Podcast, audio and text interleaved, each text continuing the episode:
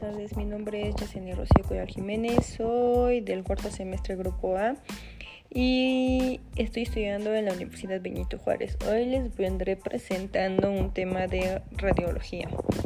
Este tema se llama películas intraorales y eh, extraorales. Bueno, nosotros las radiografías las utilizamos para un diagnóstico que contribuye como un apoyo fundamental para nosotros a la hora de mostrar al paciente sus problemas periodontales o de caries. ¿Cuántos tipos de radiografías intraorales se maneja a nivel odontológico? En sí se manejan dos tipos, los intraorales y extraorales. Dentro de los intraorales tenemos igual dos tipos. Este, las radiografías intraorales se denominan así por la película radiográfica que se coloca en el interior de la boca. Dentro de estas tenemos la periapical y la aleta de mordida o intraproximal. Dentro de la periapical es una pequeña radiografía dental en la cual vamos a intentar ver todo el diente desde el final de la raíz hasta la corona completa, además del tejido circundante. Esta nos ayuda a valorar problemas del diente y de su tejido de soporte, así como problemas de infecciones más allá del diente. También nos ayuda a ver su estructura ósea de uno de más dientes y raíces y coronas. Perdón, su estructura ósea, hueso y raíces y coronas que tengan. Existen casos donde tienen más. Esta es para identificar igual casos de caries interproximales. Después tenemos la radiografía aleta de mordida o intraproximal. También es una pequeña radiografía que en este caso usamos para valorar las coronas de los dientes. Se hace morder un posicionador y de esta manera salen hasta 4 o 5 coronas dentarias superiores e inferiores. Esto nos permite detectar caries principalmente intraproximales. Eh, la placa se coloca a lo largo de la mordida del paciente para obtener una imagen completa de las coronas dentarias del paciente. Se usa especialmente en los casos, como ya lo he mencionado, de caries intraproximales.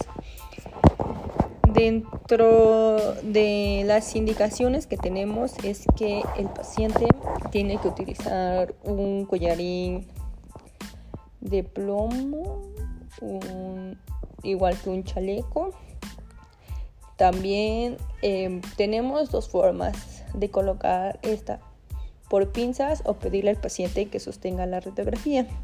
Si es una radiografía de aleta de mordida, será que la tendrá que agarrar con su dedo meñique. Y si es de la periapical, sería con intentar que no se vea el dedo dentro de la radiografía ya que se puede ver.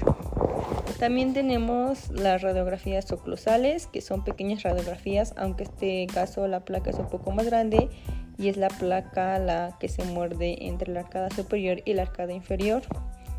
El tubo de rayos X se coloca casi perpendicular a la placa y de esta manera se valoran dientes incluidos y su posición. Los dientes incluidos son los que no han aparecido en la boca y se encuentran escondidos. Actualmente este tipo de radiografías no se usa demasiado ya que hoy en día eh, con los aparatos 3D escáner nos permiten una exacta valoración de la posición. Después les hablaremos de los de las radiografías extraorales. ¿Cuántas se manejan al nivel odontológico? Tenemos igual dos eh, las radiografías extraorales son aquellas radiografías dentales en las que la película radiográfica está fuera de la boca del paciente. Tenemos la ortopantomografía y la de la radiografía o radiografía lateral de cráneo. Eh, empezaremos con la ortopantomografía. Esta es la más usada, pues se puede ver toda la boca, dientes y maxilares en una sola toma. Tiene grandes ventajas debido a la información que aportan con una mínima radiación y un procedimiento sencillo como inconvenientes. Hay que decir que la imagen resulta en 2D y por lo tanto no nos da la información de anchura de los maxilares y además órganos.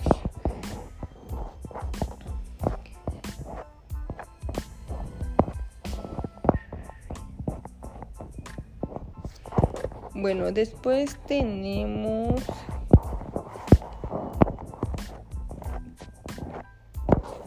que la radiografía de radiografías o radiografías lateral de cráneo, usada principalmente en la práctica de la ortodoncia para valorar crecimientos y relaciones intramaxilares. Para acabar hay que decir que existe otro tipo de proyección como la Walters o la HITS, etcétera, muchos menos usadas en una prueba radiográfica que nos da información de las tres dimensiones del espacio, muy útil para la cirugía. entre las las indicaciones se puede decir que todas las pruebas descritas aquí son radiaciones ionizantes. Esto puede decir que son usadas de manera excesiva, pueden provocar alteraciones en la célula del cuerpo humano. Realmente no es mucho el daño, pero podría. Se recomienda hacer tantas radiografías como sean necesarias para llegar a un diagnóstico. Eh, Principalmente y como mínimo proteger tejidos radiosensibles como las glándulas del tiroides. Es interesante recomendar que los aparatos radiografías de la técnica dental sean moderados y se usen radiología digital. En general estos aparatos, mm, sobre todo intraoral, tienen poca extensión de la radiación y es importante que nuestro paciente nos avise si está embarazado o embarazada para que nosotros sepamos de eso, porque puede causar muchos inconvenientes. También se requiere colaboración del paciente para sujetar la película con un dedo, como ya lo habíamos mencionado, o con una pinza, y para que mantenga móvil su cabeza. La radiación utilizada es baja que las radiaciones extraorales en las intraorales.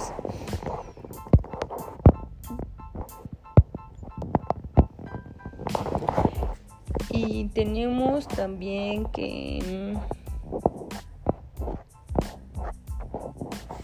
Dentro de nuestra técnica de aleta movible es intraproximal, como ya lo habíamos mencionado, y dentro de esta observamos caries y distinta y distancia entre pulpa y pulpa. Me faltó mencionar eso, es algo muy importante también. Y bueno, esto ha sido todo por hoy. Gracias por su atención. Hasta luego.